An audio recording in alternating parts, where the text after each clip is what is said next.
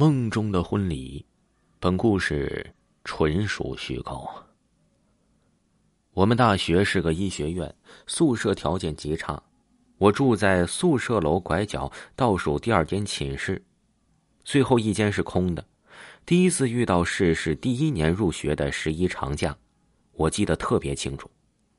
那天是十月四号，下午我去浴室冲了凉，买了几盒周黑鸭。带了两瓶橙子味的美年达，准备回寝室和宿舍老三对 whisky 喝，顺便就酒把这灵媒追凶的第一季都看完了。北方天黑的早，七点钟的时候天已经麻麻黑了。我和老三开始吃起鸭架子，谁也没开灯，照在窗帘里，一人一个耳机戴着看着电视剧。入了夜，大概擦着封寝室时间的边儿，老大老二两人带着一身寒气就回了房间。因为很晚了，简单的寒暄了几句，两个人就拿了盆水去水房去洗漱去了。老三呢，喝饮料就酒兑多了，喊着困，就爬回了对面的自己床去睡了。我家就觉得无聊，靠到了一个朋友，到寝室来一起看电视剧。午夜时分，我们在刷剧，周围的呼噜声大作。过了一会儿，朋友也躺下睡了。此时的房间里五个人，就只有我醒着，戴着耳机继续看。后来我趴在桌子上睡着了。半醒半睡的时候，听到了一阵那种很凄惨的唢呐和喇叭的声音，像办丧事的人吹的。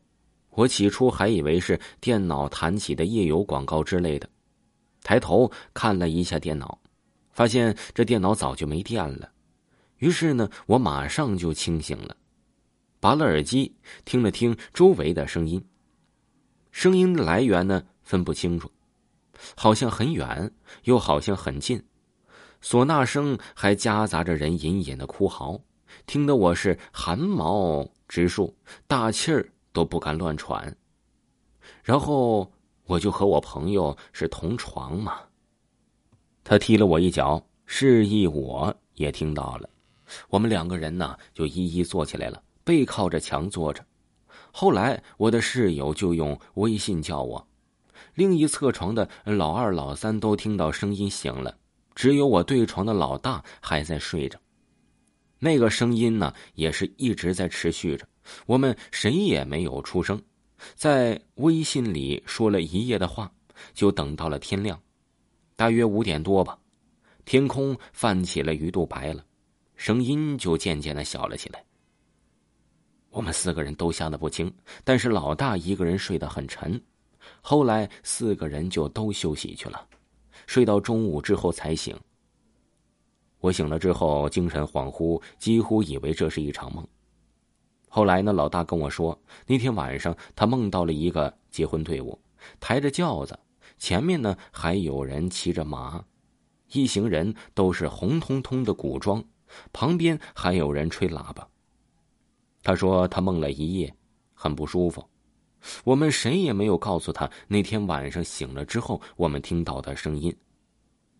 这件事儿就集体保密了。后来有些后悔没有出去看一下，到现在呢还留有这个困惑。稍微仔细想想，都觉得后背有些发凉。听众朋友，本集播讲完毕，感谢您的收听。维华呢将要在八月初和八月中旬出两本非常恐怖而且略带悬疑的小说。非常的刺激，一本叫《躲在墙壁里的女人》，一本叫《一个不留》。喜欢的朋友呢，希望各位听友可以第一时间关注。如果呢想要更加深了解这两部专辑的话呢，可以在维华的个人简介里加维华的微信，进咱们的听友群，进一步了解本部专辑。感兴趣的朋友一定不要错过，咱们下期再见。